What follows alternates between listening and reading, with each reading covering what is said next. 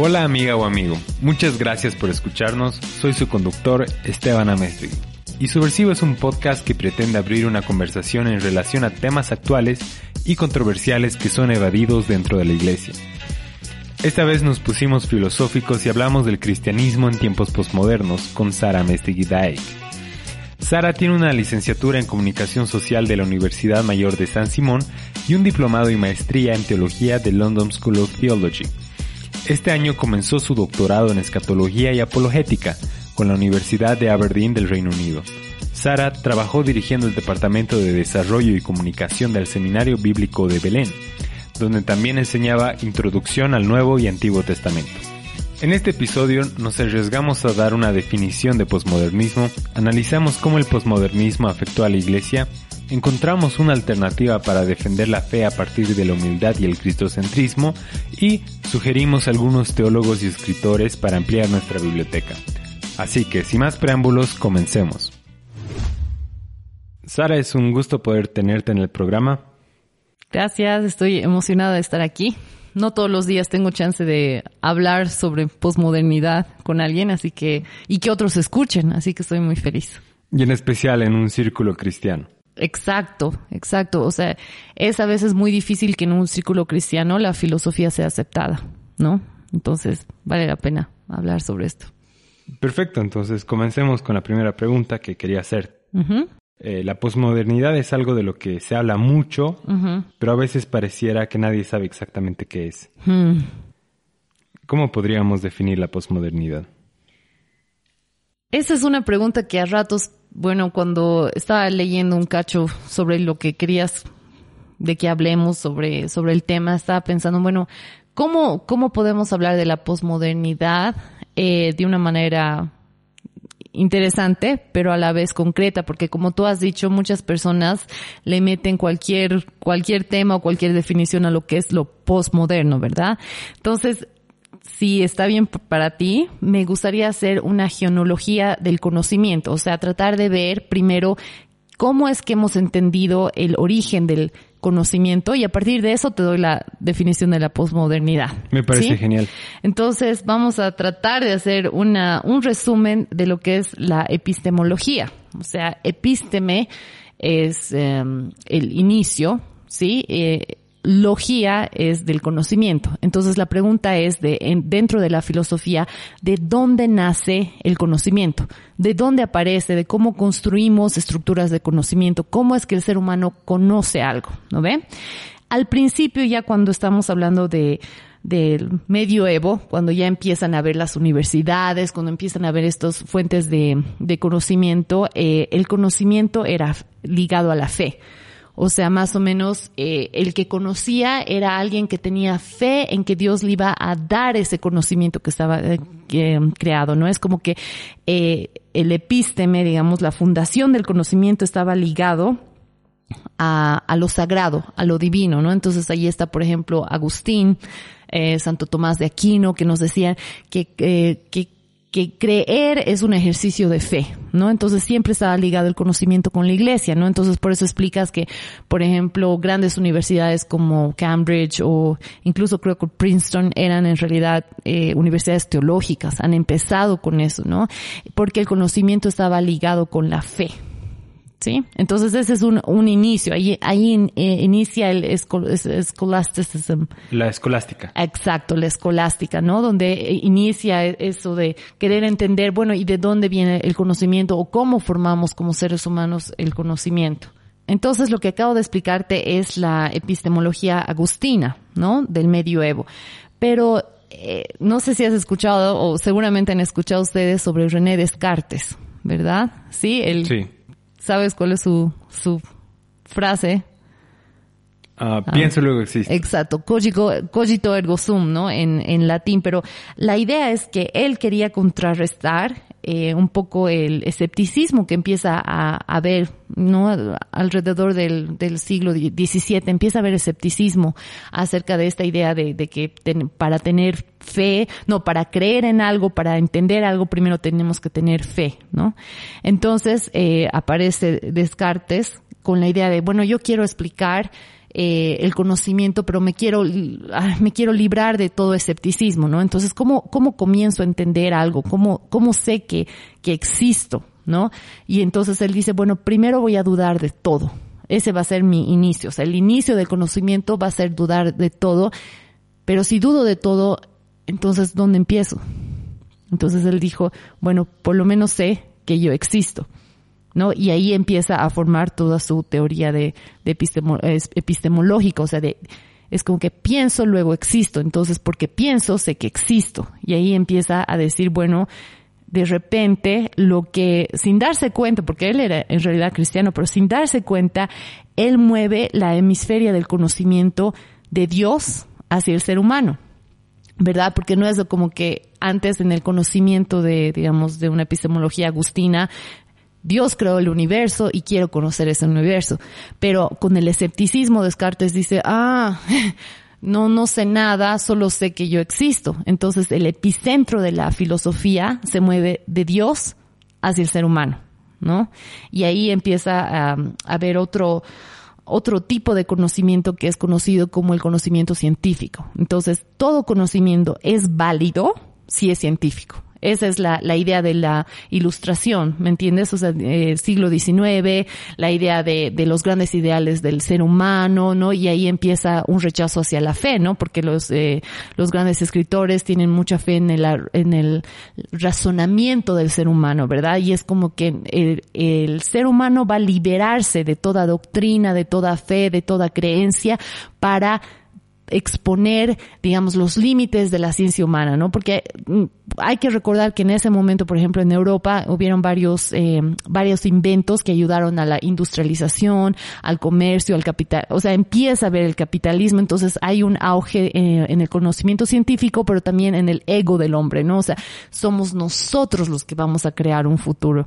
Dios ya no es parte, ¿no? Porque Dios y fe no son científicos, no lo podemos probar. Entonces el conocimiento científico empieza a tener más validez y hasta el día de hoy, si tú vas a las universidades, todo, hay como esa idea, ¿no? De que, ay, tu fe mm, no es real, será real para ti, pero no es científico, no lo puedes probar, ¿no? Esa fe en el, en el ser humano, ¿no? Entonces la filosofía se vuelve más,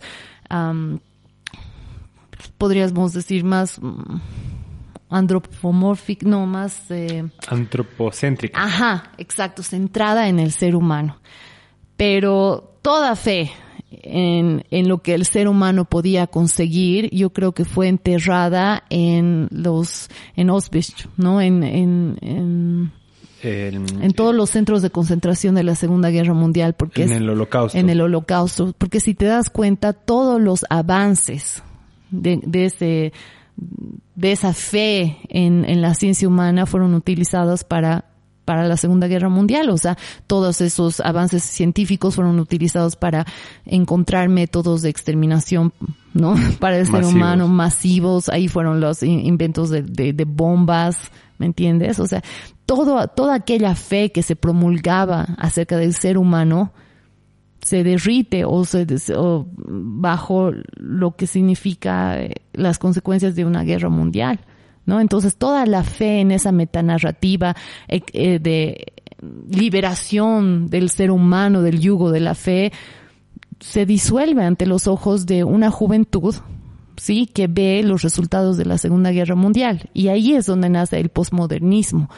es bien interesante, hay un, un autor, un filósofo, Tucker, que él dice, si tú estudias a todos los grandes pensadores del posmodernismo, todos han nacido o estaban en su adolescencia durante la Segunda Guerra Mundial.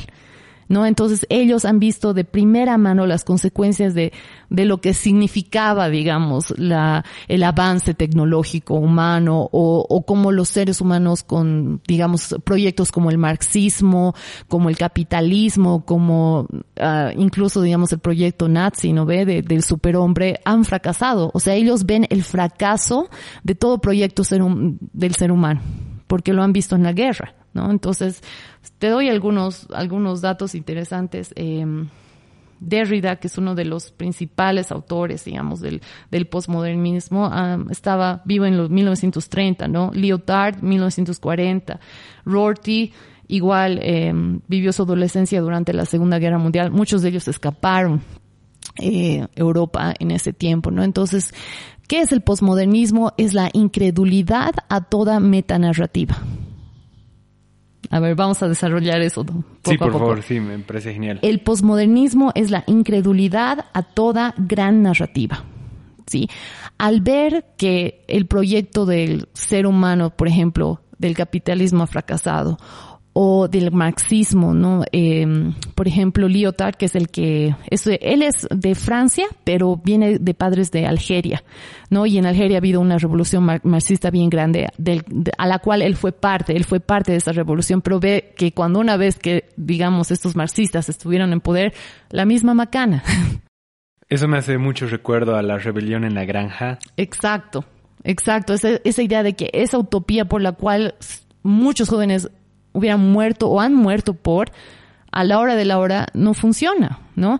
Pero lo interesante del posmodernismo es de que no vuelve a, al inicio de, digamos, la fe a partir de la razón, no vuelve ahí y tampoco cree en la, en las metanarrativas, eh, digamos, de liberación de, de, del hombre.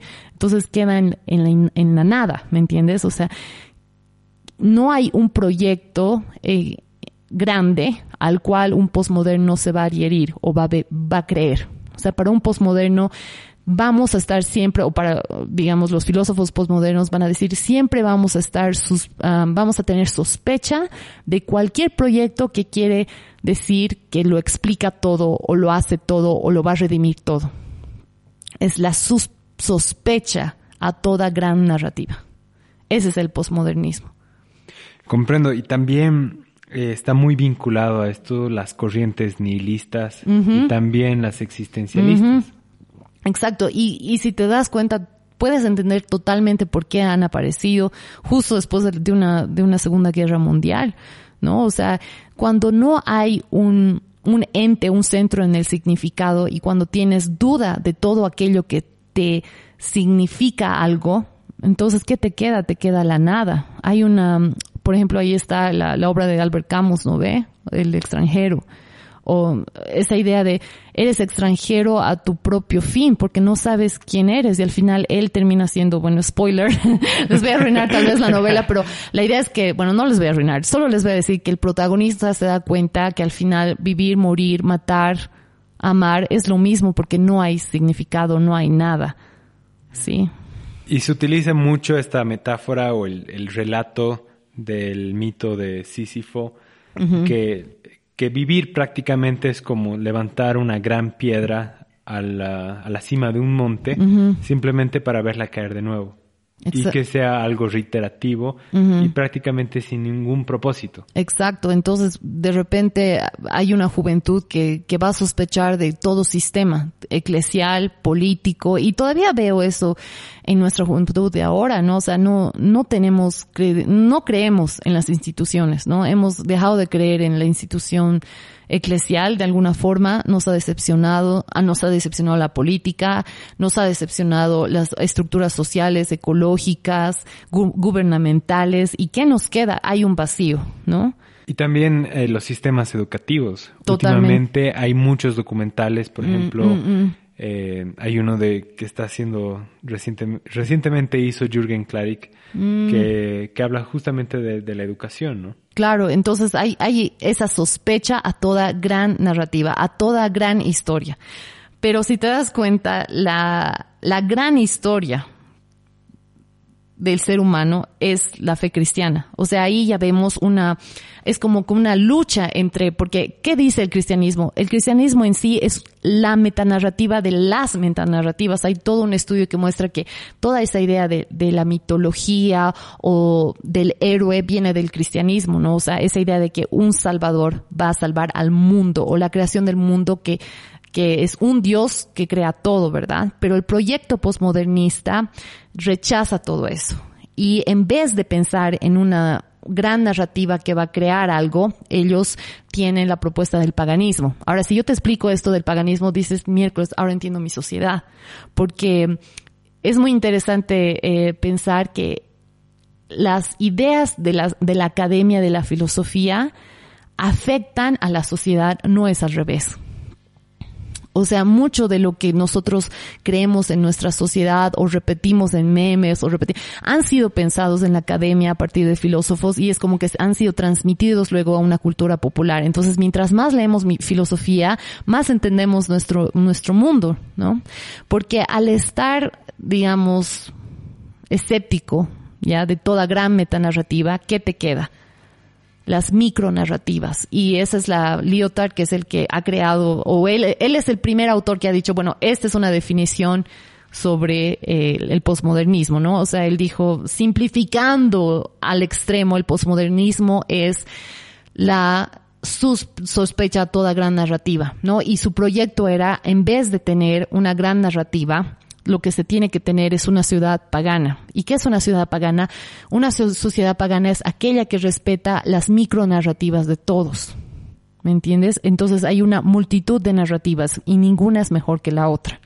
Ese es el proyecto postmoderno. Entonces ahí vienen eslogans como, por ejemplo, eh, esa es mi verdad, pero o sea, puede que no sea tu verdad y respeto eso, o esa idea de que no quiero imponer mi verdad hacia ti, o esa frase, digamos, eh, no sé, a ver, puedes pensar en frases que, que son más de nuestro ambiente, digamos, ¿cómo puede él osar a decirme que esa es la verdad? ¿Me entiendes? Comprendo. entonces hay una multitud de, eh, en la sociedad pagana posmoderna, o sea, nadie es, ninguna narración es mejor a la otra, ninguna narración es una gran narración, sino hay como una multitud de narraciones. Comprendo. Y creo que eso está generando mucho conflicto hoy en día, por ejemplo, con sectores que tienen una ideología muy marcada.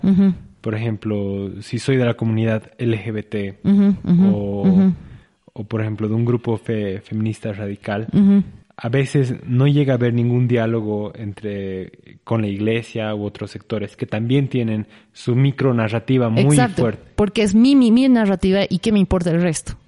Exacto. ¿No ve?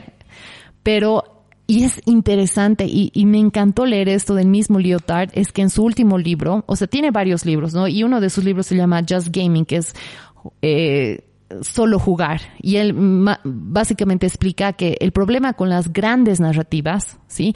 Es que cuando uno, cuando hay otra narrativa que está, digamos, molestando a la gran narrativa o está en contra de esa narrativa, lo que la gran narrativa hace es el terror. Entonces, por ejemplo, en el caso de una sociedad marxista, si hay alguien que piensa diferente, a esa sociedad lo voy a eliminar o una sociedad capitalista que no va a aceptar, digamos, un otro discurso, ¿no? O, bueno, por ejemplo, si crees en la fe como un instrumento de poder, todo aquel que piense diferente de mí, tengo que exterminarlo, ¿no? Entonces, como, eh, como hay este terror a las grandes, como las grandes narrativas crean este terror en estos juegos del, del idioma, language game es lo que él le llama, entonces tenemos que tener micro relativas, ¿verdad? Pero en su último libro, él, eh, su último libro lo hace como un diálogo, como lo hace um, Platón con los diálogos de Sócrates, o sea, donde hay, digamos, alguien que dice un discurso y hay otra persona que le hace una respuesta como para indagar más. Su último libro de Lyotard termina en una risa, porque él dice, no me he dado cuenta todos estos años que al crear mi disque, mini, eh, mi, mi narrativa paganista, he creado una super narrativa. Claro.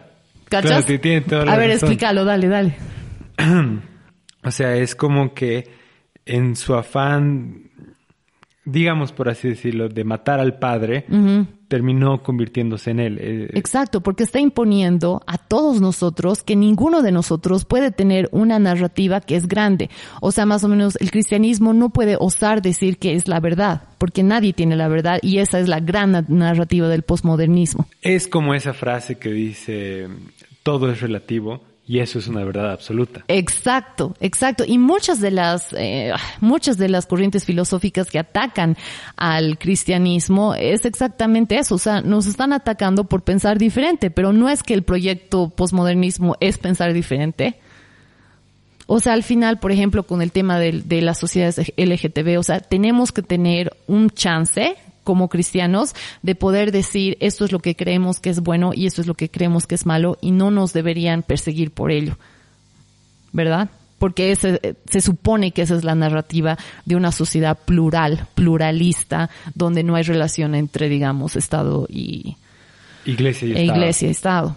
Pero a la vez eso no quiere decir que como cristianos tenemos que usar una lógica del terror y usar, digamos, una lógica de juegos de poder para imponer nuestra verdad hacia una comunidad.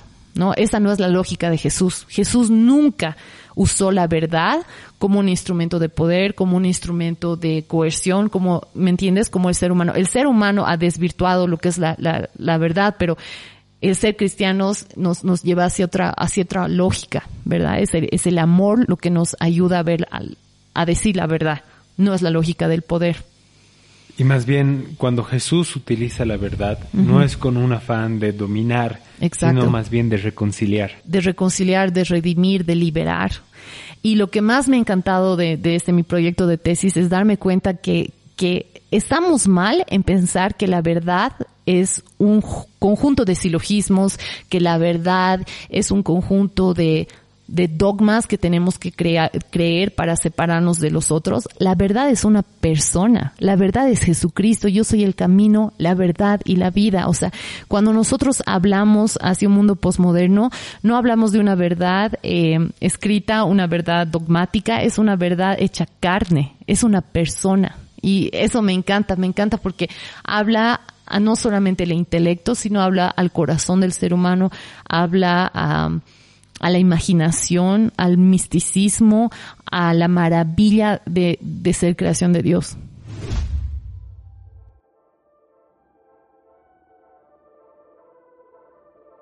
Como cristiano subversivo es normal sentirse solo, pensar diferente, cuestionarse las cosas, hace que uno sea rechazado, incluso dentro de la iglesia. Pero déjame decirte que hay un montón de personas como nosotros, solo que estamos dispersos. Es hora de unirnos y descubrir juntos cómo podemos cambiar las cosas. Por eso hemos creado un grupo de Facebook llamado Cristianos Subversivos, donde compartimos ideas, música, memes, prédicas y motivos de oración. Entra ahora y forma parte del movimiento. Es hora de ser el cambio que queremos ver. Y me parece muy interesante que, que menciones esta parte. Creo que hemos desarrollado bien eh, cómo la posmodernidad ha uh -huh. afectado a la sociedad. Pero no creo que sea exclusivamente a la sociedad, o bueno, al afectar a la sociedad, uh -huh. también ha afectado a la iglesia. Uh -huh. Y a pesar que tenemos dogma de que Jesús es la verdad y es la personificación de la verdad, a la vez como iglesia también hemos sido eh, afectados por estas corrientes de pensamiento. Ya. ¿Cómo tú ves que el posmodernismo ha afectado a, a la iglesia? Bueno, en realidad siempre cualquier corriente filosófica, queramos o no, va a afectar la, a la iglesia, ¿verdad? Porque vivimos en este mundo, no somos de este mundo, pero estamos en este mundo, ¿no? Y hay que reconocer eso. Dentro de lo que es el aspecto académico, pienso que la iglesia ha querido responder al posmodernismo a partir de parámetros modernistas. O sea, queremos decir que nuestra verdad es la verdad por cuestiones, usando una, narra una narrativa científica. O sea, queremos, por ejemplo, probar de que la Biblia es histórica, que es real, queremos probar que, que digamos, Génesis 1 y 2 ha pasado, ¿no ve? Y, y o sea, en realidad cuando un posmodernista que tiene incluso sospecha a la, narra a la narrativa científica escucha eso, o sea, no le llega. ¿No? Entonces me da pena por una parte que nuestro miedo hacia la filosofía, hacia la imaginación, hacia lo místico, ha permitido que no, no tengamos un, un discurso real hacia, hacia, hacia lo que es el posmodernismo. Nos da miedo entrar en esos temas y queremos encoger o hacer que, que Dios entre en, en los parámetros, a nuestros pequeños parámetros científicos que para mí nunca van a poder contener el león de Judá. nunca van a poder contener lo que es Dios. O sea, para explicar a Dios tengo que irme más allá de lo científico. Voy a ir a lo sobrenatural, voy a hablar sobre, sobre milagros. ¿Me, me, me entiendes? O sea, hemos querido encajar a un discurso moderno, lo que el posmodernismo incluso ya está dudando. O sea, para un posmoderno el discurso científico ha sido instrumento de de poder. Ha sido un instrumento que ha causado guerras y si quieres podemos ahondar más en ese tema para, para hacer un poco más entendible lo que estoy tratando de decir. Sí, por favor, me gustaría mucho. Eh,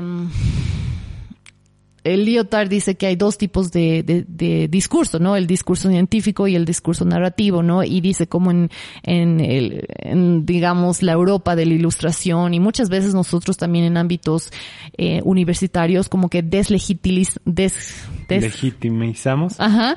O sea, o no, no creemos que es suficiente el discurso, digamos, de, de una sociedad más narrativa. Digamos, si una sociedad explica la creación del mundo a partir de historias, uh, o sea, como que incluso lo hemos dicho como salvaje, ¿no ve? Es, es, uh -huh. es esa idea de que el, solamente el discurso narrativo científico es el válido, porque es la verdad, porque es, está, eh, digamos, eh, formado por cláusulas científicas que han sido probadas y esto es lo legítimo, ¿verdad? Pero si tú analizas el, discurso científico, es tan pobre para explicar al mundo que requiere de discurso narrativo para legitimizarse. O sea, y más aún ahora con, digamos, todos los descubrimientos de, eh, digamos, la Quentin los descubrimientos, por ejemplo, de Albert Einstein, de, de, científicos que han dicho, bueno, en realidad hasta cierto punto la metafísica y la física tienen sentido numérico, pero tú vas microscópicamente y es como que, boom, hay un estallido de cosas que, que no podemos explicar, ¿no? ¿Me uh -huh. entiendes? O sea, claro. la, la, quantum mechanics, las, la mecánica eh, cuántica, exacto. la meta, o sea, nos han demostrado que el, el, el, discurso científico ni siquiera puede explicar la totalidad del, del universo y necesita de, de, ciertos juegos de lenguaje para legitimizarse. O sea, muchas veces no pueden hacer un, un, un experimento eh, válido para todo el mundo, sino válido tal vez para su comunidad de científicos, ¿me entiendes? Y se vuelve otra vez en un juego de lenguaje. Claro, vuelven a ser narrativas. Exacto. Es una narrativa, es una narrativa creada para ese círculo de científicos que entienden ese, ese juego, digamos, pero nunca hemos podido abarcar en nuestro pequeño cerebro lo que significa la totalidad del universo. Entonces hemos necesitado igual de la narrativa para legitimizarnos. Entonces, un, un, discurso científico no puede crear, creerse más que un discurso narrativo más práctico, digamos, de otras comunidades indígenas o incluso de la fe cristiana. Comprendo. Y me gusta mucho lo que mencionas que como cristianos, eh, para tratar de ser parte de la conversación, uh -huh. hemos tratado de entrar a un diálogo que no nos corresponde, digamos. Y que no pienso que no es relevante. O sea, cuando muy pocas personas van a venir y van a decir, yo creo en Dios porque he probado los hechos y sé que Dios existe matemáticamente o físicamente. Hay algo más en nuestra alma, en nuestro ser, en nuestra experiencia que, que va más allá de lo material. O sea, este mundo es más que eso y los posmodernos lo saben. Entonces yo pienso que como cristianos ahí es donde tenemos que empezar la conversación, no irnos atrás a tratar de encontrar, digamos, eh, razones por las cuales, digamos, los creacionistas de siete días, ¿no? Y, no sé, y ese es nuestro debate apologético, digamos. Claro, me, hace pensar mucho en los libros que, que hay que se utiliza para reforzar el, la creencia de que nuestra fe es verdadera con puros hechos científicos. Eh,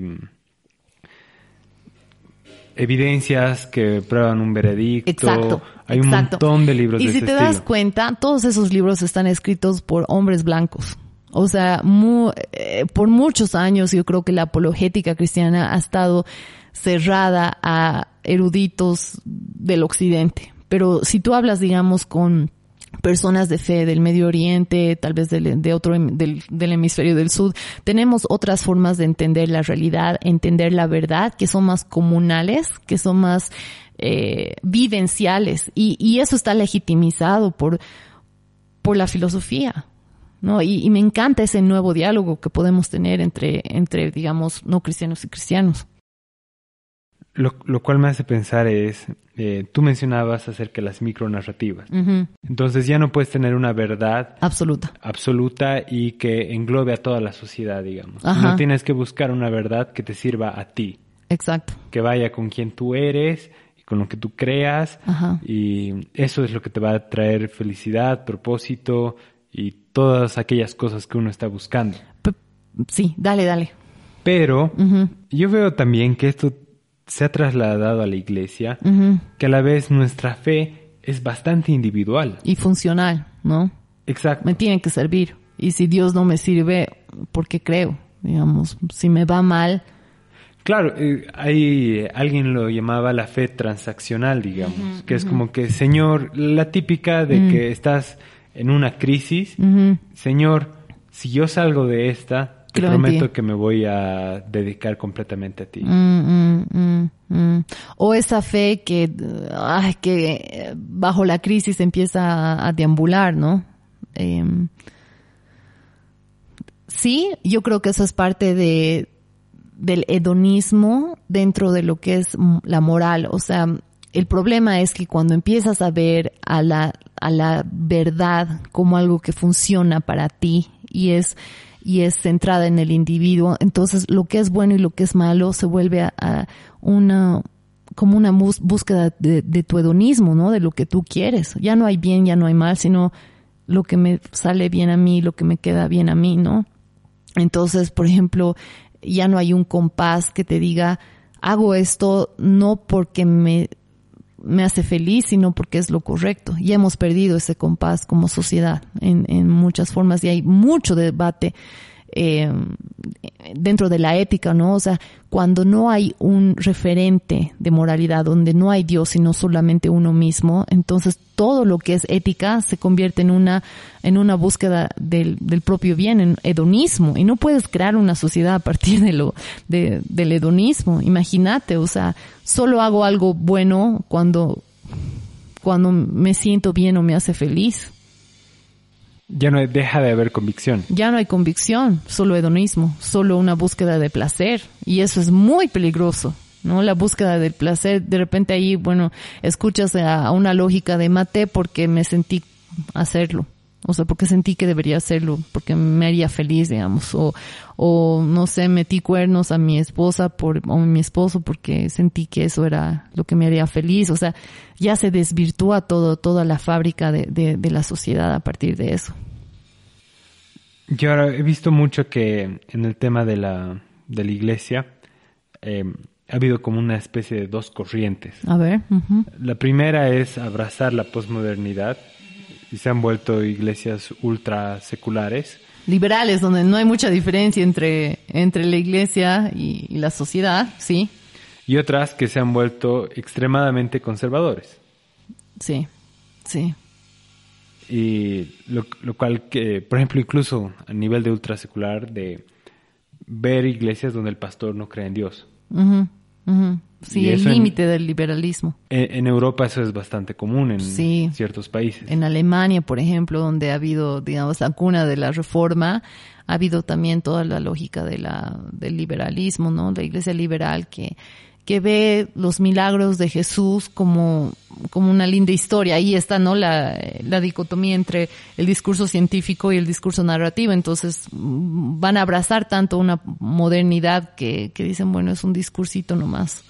O eh, la otra clase de cristianismo que, que, que yo veo es eh, De Break, que es un filósofo francés, dice, la espiritualidad de nuestros tiempos puede ser comparada con la comida del avión. Es insípida, es lo total, es lo suficientemente insípida para agradar a todo paladar.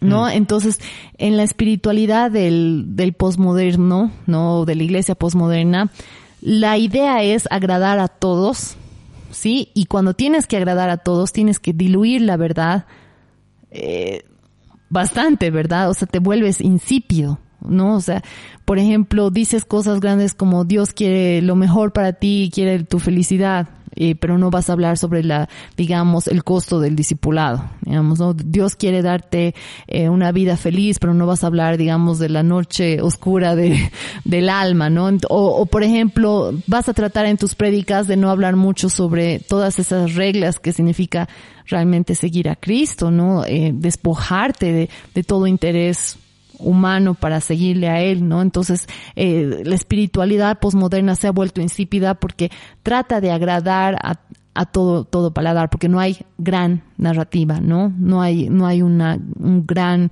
dogma que hay que seguir o a alguien a quien hay que servir.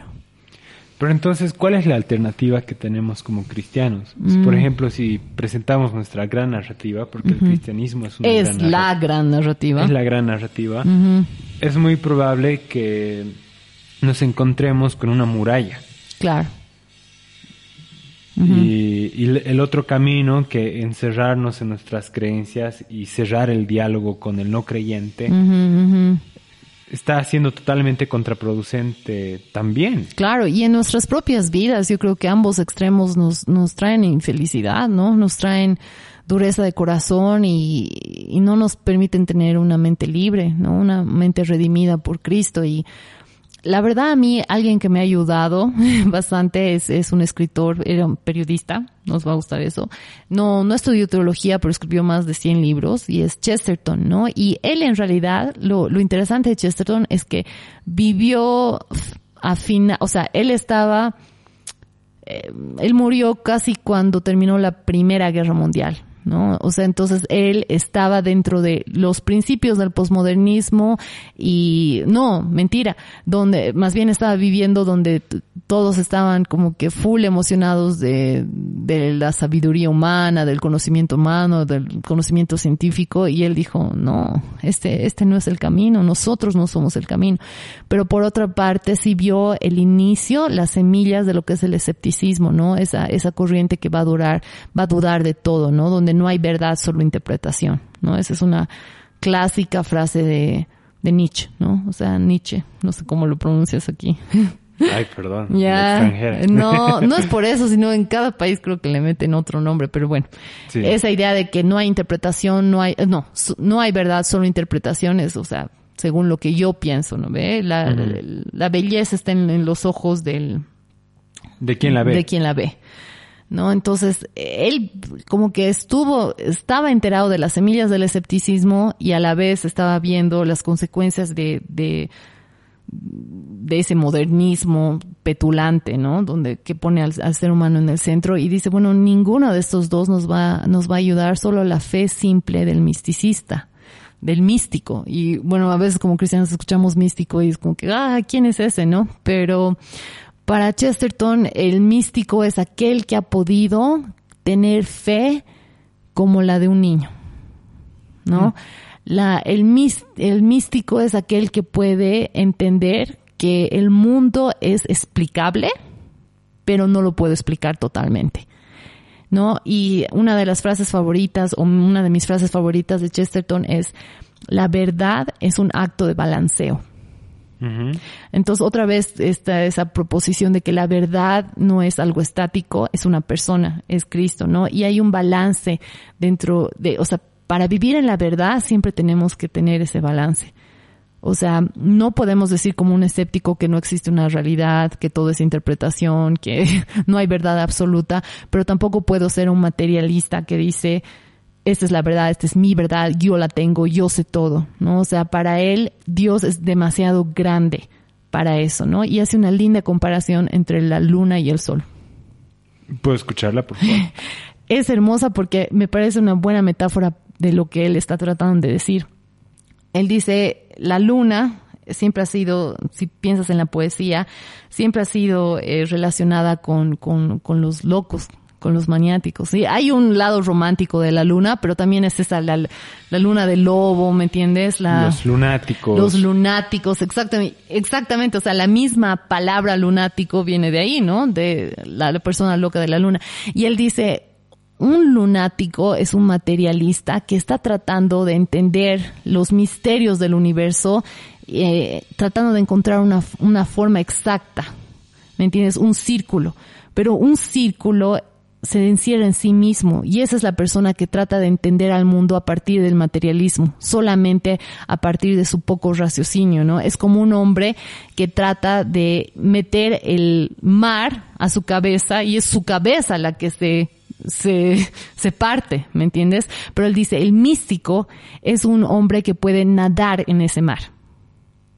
Comprendo. ¿Cachas? ¿No? El lunático trata de de entender todo con su mente finita Y es su mente la que se va a destrozar, ¿no? Él dice, un, un materialista me puede explicar perfectamente, digamos, por qué hay la teoría, digamos, de la gravedad, pero no sabe cómo hablar bien a su esposa, ¿me entiendes? O sea, en el lado práctico de la verdad, el materialismo no la explica totalmente, ¿sí?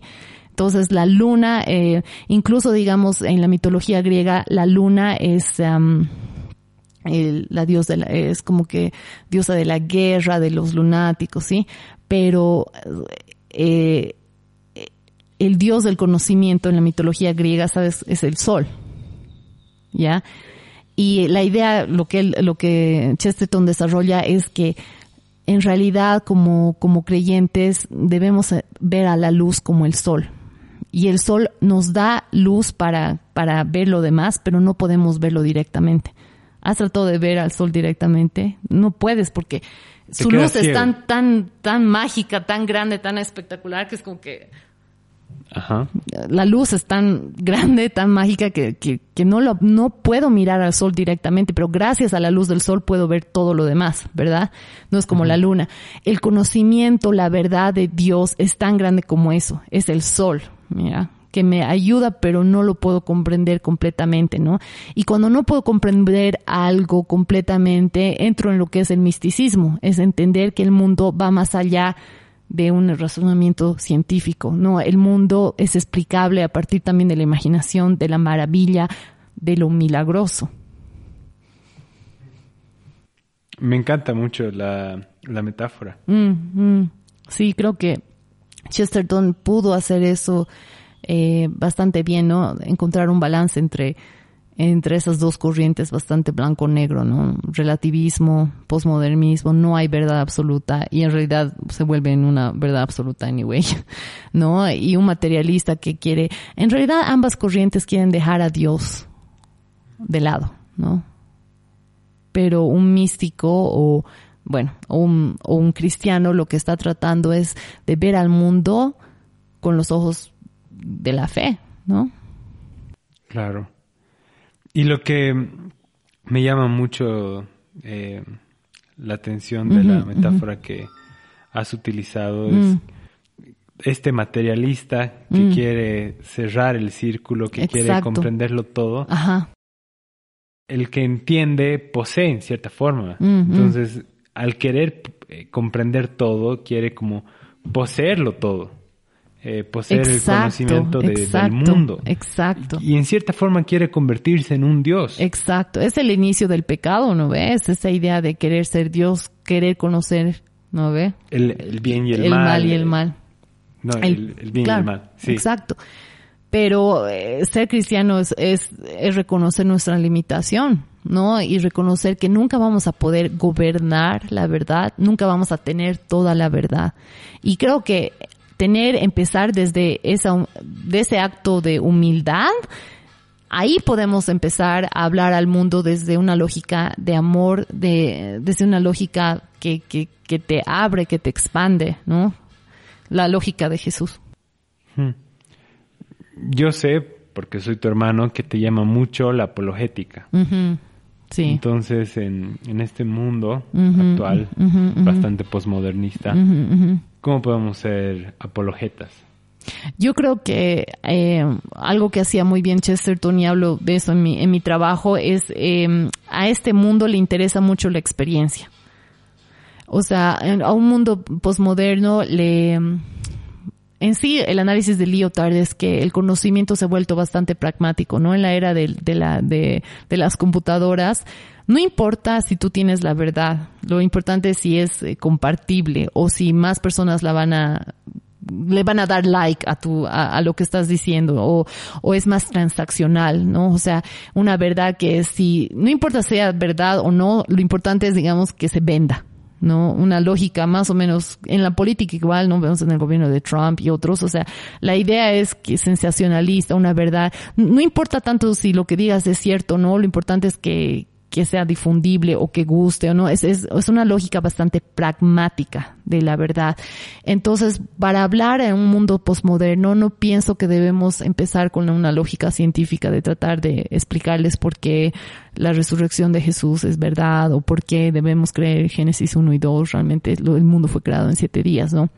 Yo pienso que más bien podemos empezar de una lógica de entiendo tu vacío.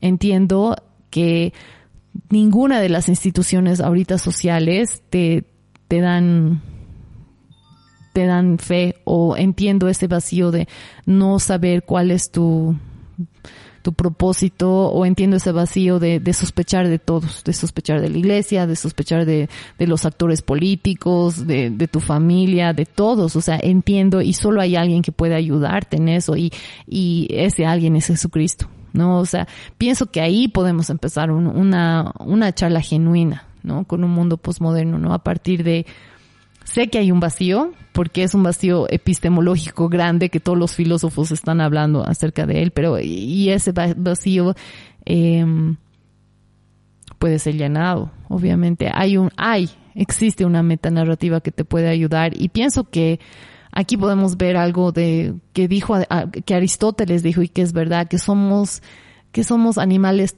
teológicos, telológicos el telos, o sea, todo ser humano tiene un sentido de telos y telos en griego es objetivo, o sea, queremos tener un propósito, ¿no? Pero el posmodernismo no te da ese propósito. Está, eh, es como que uno de los autores eh, decía, el posmodernismo es como un, un, hombre que está sentado esperando una respuesta, porque está confundido en esa multitud de metanarrativas o mini narrativas, ¿no? No, no sabe dónde está.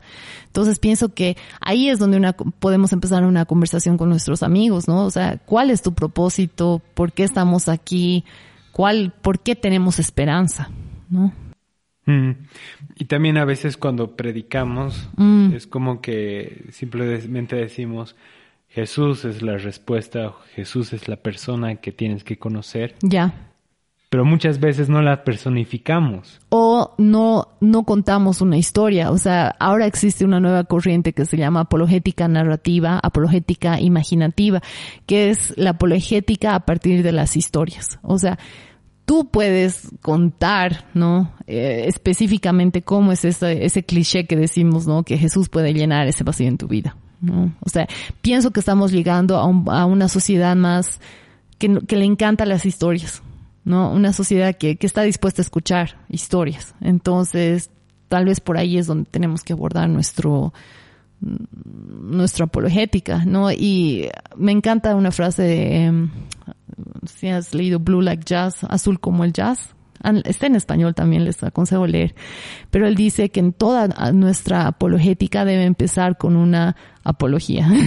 Ah, o sea, muchas veces tenemos que empezar desde un lugar de humildad y decir, sé que la iglesia te ha lastimado, o sé que escuchas que, por ejemplo, a una persona que es gay, sé que has recibido insultos, has recibido mucha menosprecio, mm, menosprecio de los que dices que seguidores de Cristo que, y Cristo te ama, ¿no? O sea, primeramente tal vez tenemos que empezar con una disculpa y decir, los seguidores de Cristo no son Cristo, por eso necesitamos a Cristo. O sea, Cristo murió por nosotros porque sabía que no lo íbamos a lograr, que íbamos a fallar, ¿no? En el eje de, hay una historia que es contada en los cuatro evangelios y esa es la negación de Pedro. Y es muy interesante que los cuatro evangelistas deciden contar esa historia, ¿no? Porque es, es el fallo del ser humano. O sea, vamos a fallar. Como iglesia no vamos a ser perfecta, no lo vamos a lograr. Por eso Cristo ha muerto por nosotros, ¿no? Entonces, una apologética que empieza desde la humildad, pienso que es algo que, que necesitamos, ¿no? Como, como iglesia. Mm. Muchos teólogos hablan de la iglesia primitiva como quizás el mejor momento. Mm, la era de oro, digamos, de la iglesia. Exacto, y siempre, todo tiempo pasado siempre fue mejor, ¿no? siempre miramos hacia atrás con mucha nostalgia.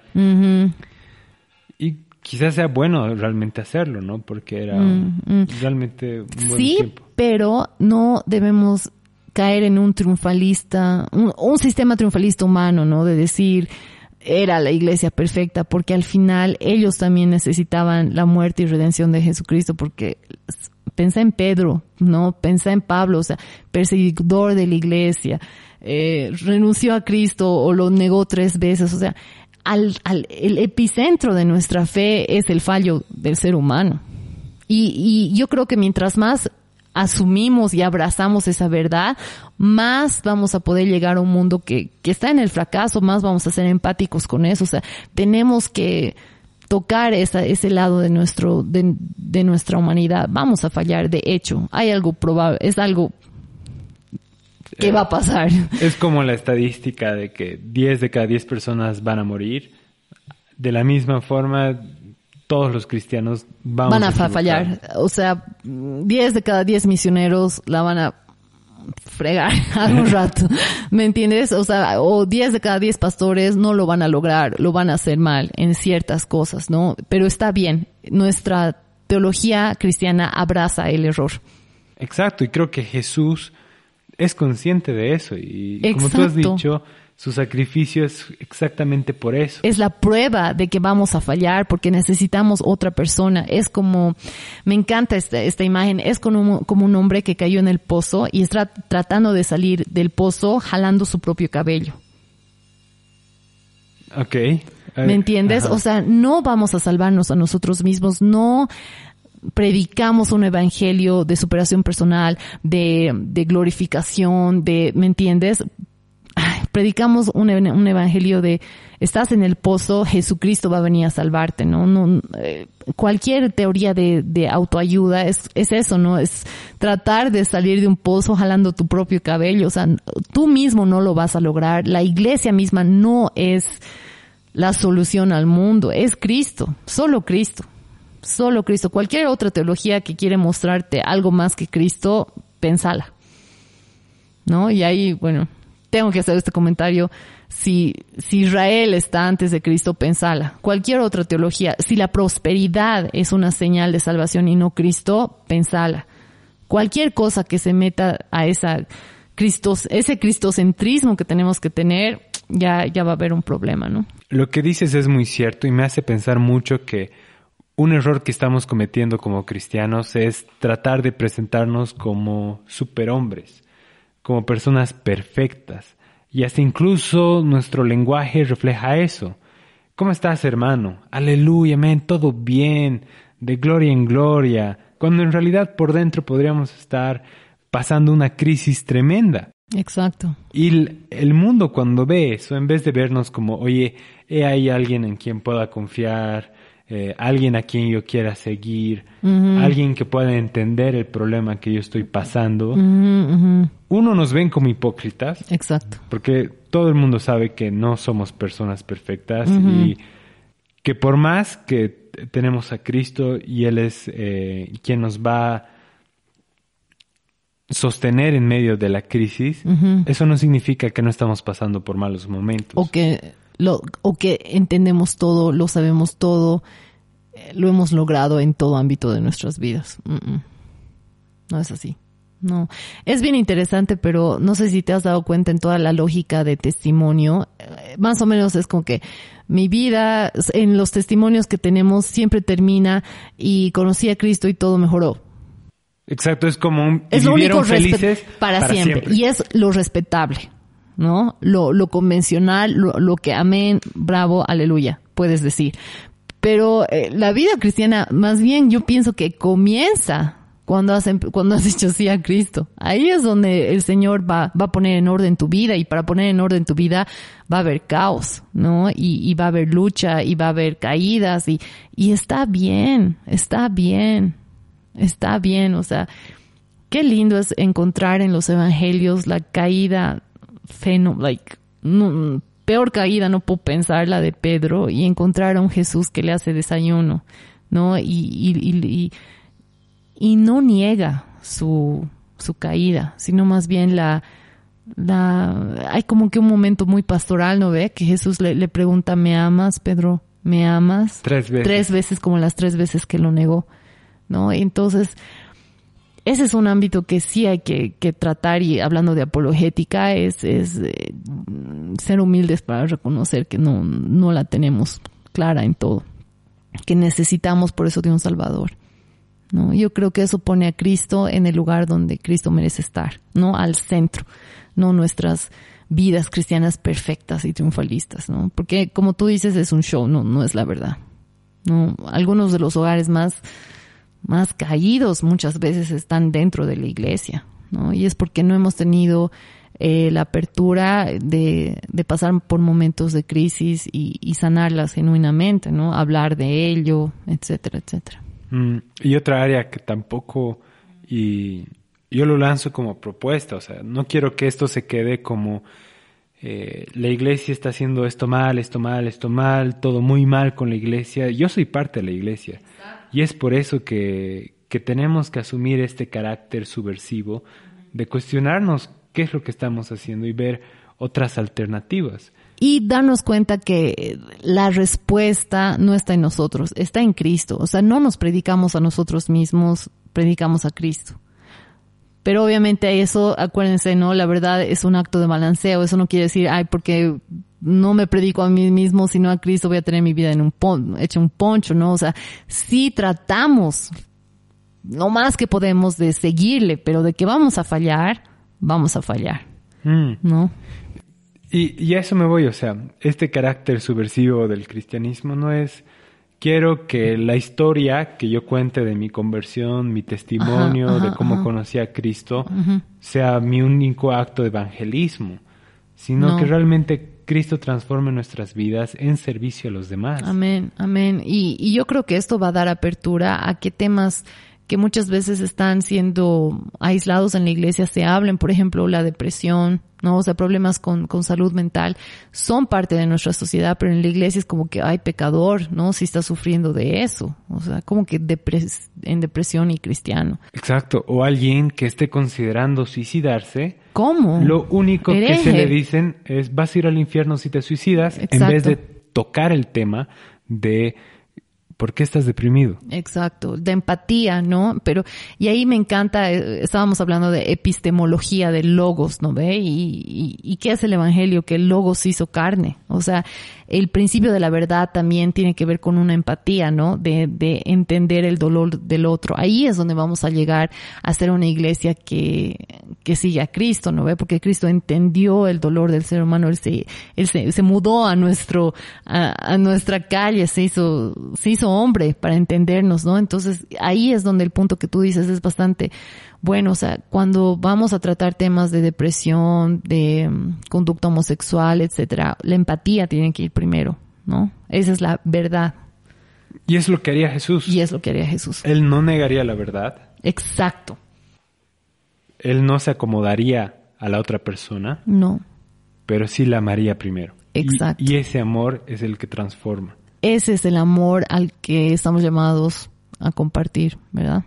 Y lo que decía esto de no quiero que simplemente critiquemos a la iglesia, sino también... Ah, bueno, yo soy parte de la iglesia, yo soy parte del problema, o sea, eh, el problema de los críticos es que les encanta criticar desde las butacas, pero no están en la arena, no eh, están ahí peleando la pelea. Exacto. el hombre de la arena. Mm que el que importa es el que está en la arena y quiero que mm. esto sea una invitación para que pensemos cómo podemos ser cristianos en la arena, en, las calles, en la comunidad y que no, no reduzcamos los problemas de la sociedad a ellos no tienen a Cristo, sino... Nosotros somos el problema porque somos humanos todavía, ¿no ve? Entonces estamos en proceso de redención. Estamos en proceso de redención y nosotros tenemos que tomar un rol... Eh, un rol importante de acción mm. social. Exacto. Y, mm. y, ver, por ejemplo, sin, creo que ya he repetido en otro programa esta frase, pero eh, predica en todo momento, pero si eh, y si es necesario, usa palabras. Exacto. Entonces, si nosotros no cuidamos a los huérfanos, a las viudas, a los extranjeros, no estamos representando a Jesús de manera Em, verídica y quizás un problema social es que hoy en día nadie cree en un partido político porque sabemos que hay mucha corrupción y que van a prometer cosas y no las van a cumplir. Y en gran manera, en cierta forma, la iglesia prometió muchas cosas y no hemos cumplido.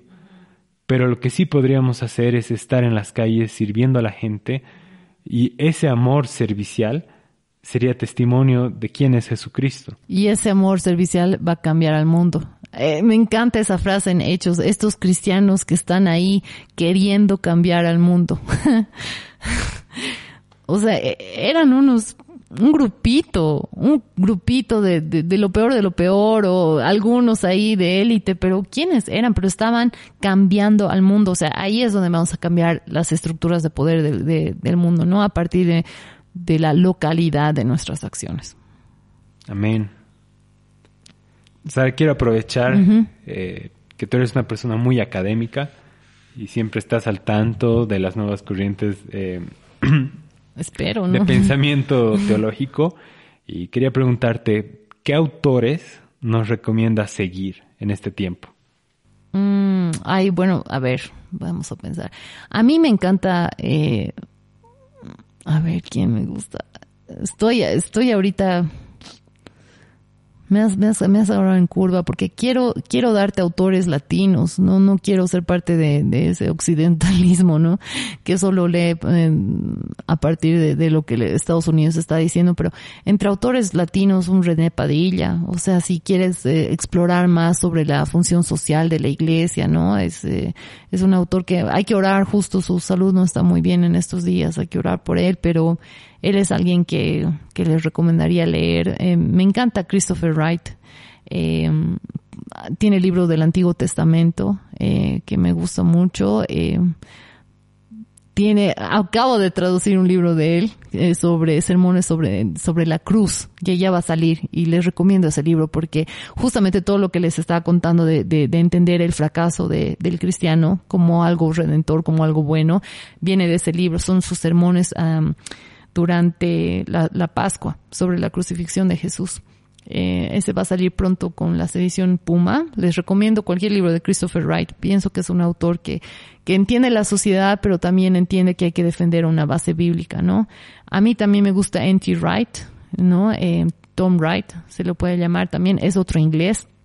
Y él también está tratando de explicar el rol del cristianismo dentro de una sociedad secular posmoderna, ¿no? O sea, ¿qué es la verdad eh, cristiana a partir de, del relativismo? Y pienso que cualquier otro, un libro de ese autor también les va a fascinar, les va a gustar.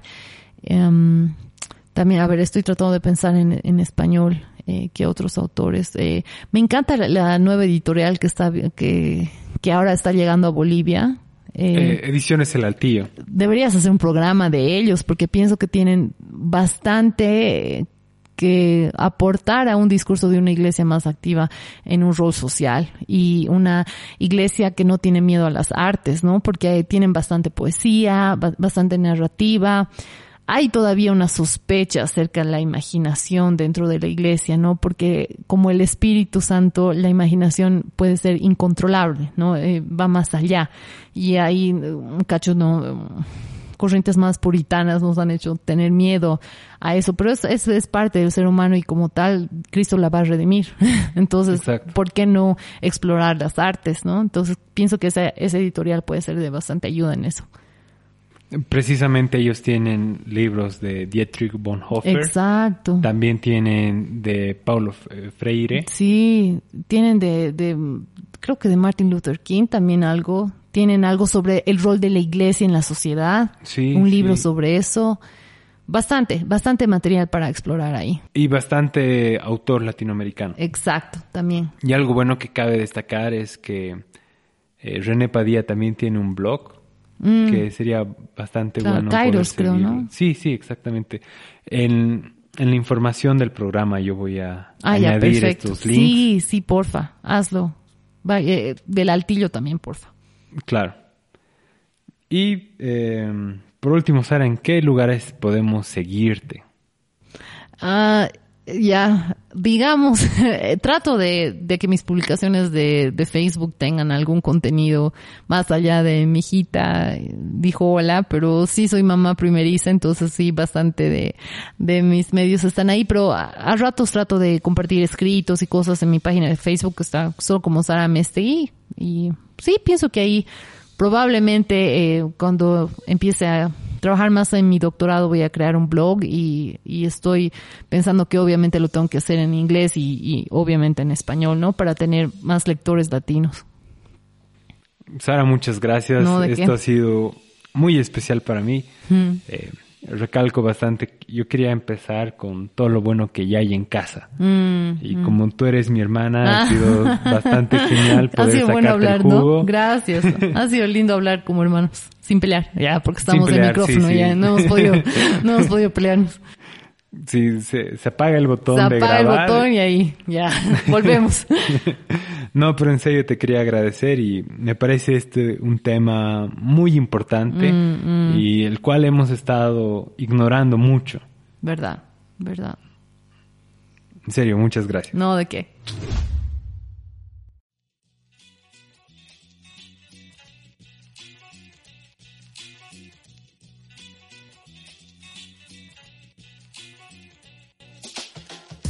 Increíble la charla que tuvimos con Sara. Una de las frases que se me quedó es la siguiente. Toda apologética debería comenzar con una disculpa. Es verdad que como cristianos cometemos errores por nuestra condición humana y hemos lastimado a mucha gente. Empezar a reconocer esto nos da una puerta abierta para presentar al Señor de una manera honesta y real. No se olviden de suscribirse, reaccionar y compartir lo que estamos haciendo con el podcast.